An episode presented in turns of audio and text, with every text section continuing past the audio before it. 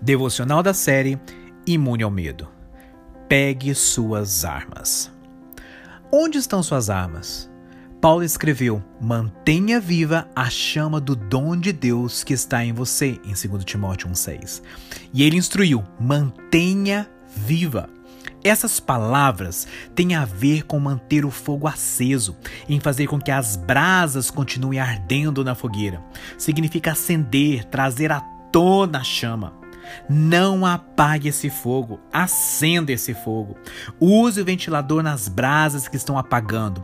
A palavra de Deus e os dons do Espírito são nossas armas contra o ataque do inimigo.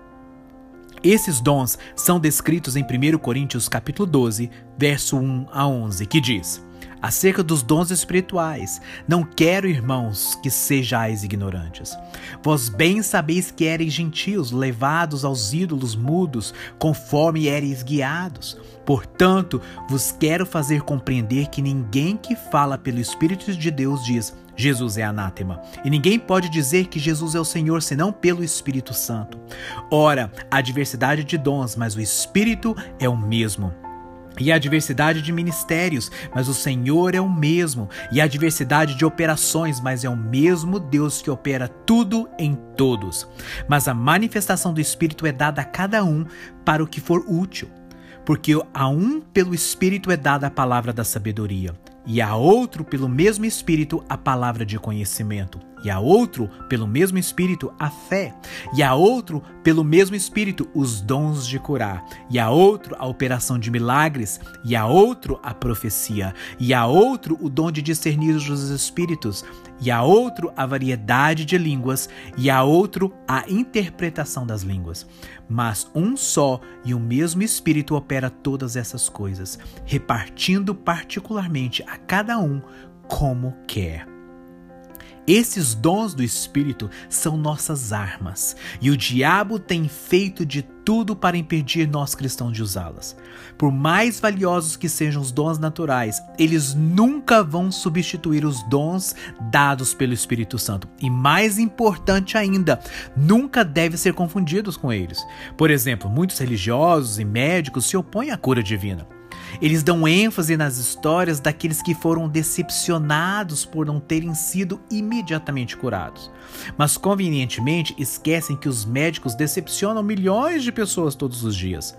Quase todo mundo no cemitério foi a um médico primeiro, mas ninguém seria tão tolo a ponto de exigir o fechamento de todos os hospitais, não é verdade?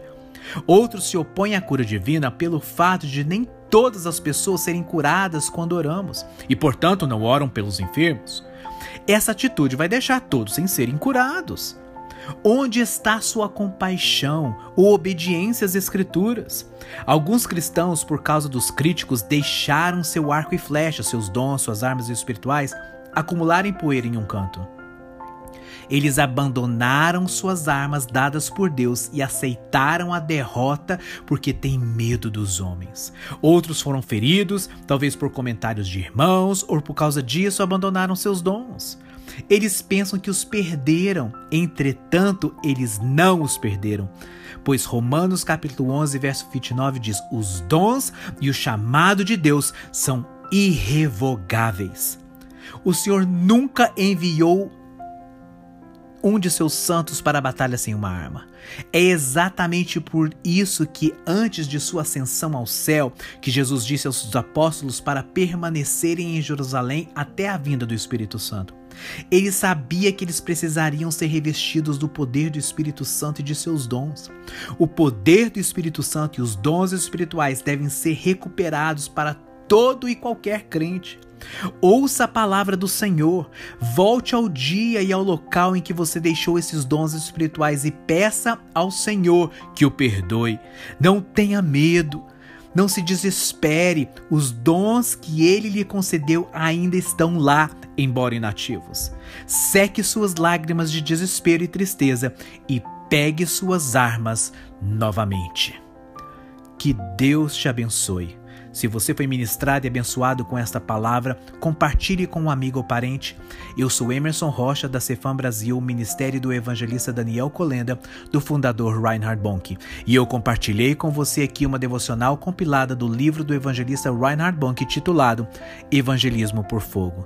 Para receber periodicamente nossas devocionais em áudio e vídeos do ministério, inscreva-se em nosso canal do YouTube e ative as notificações.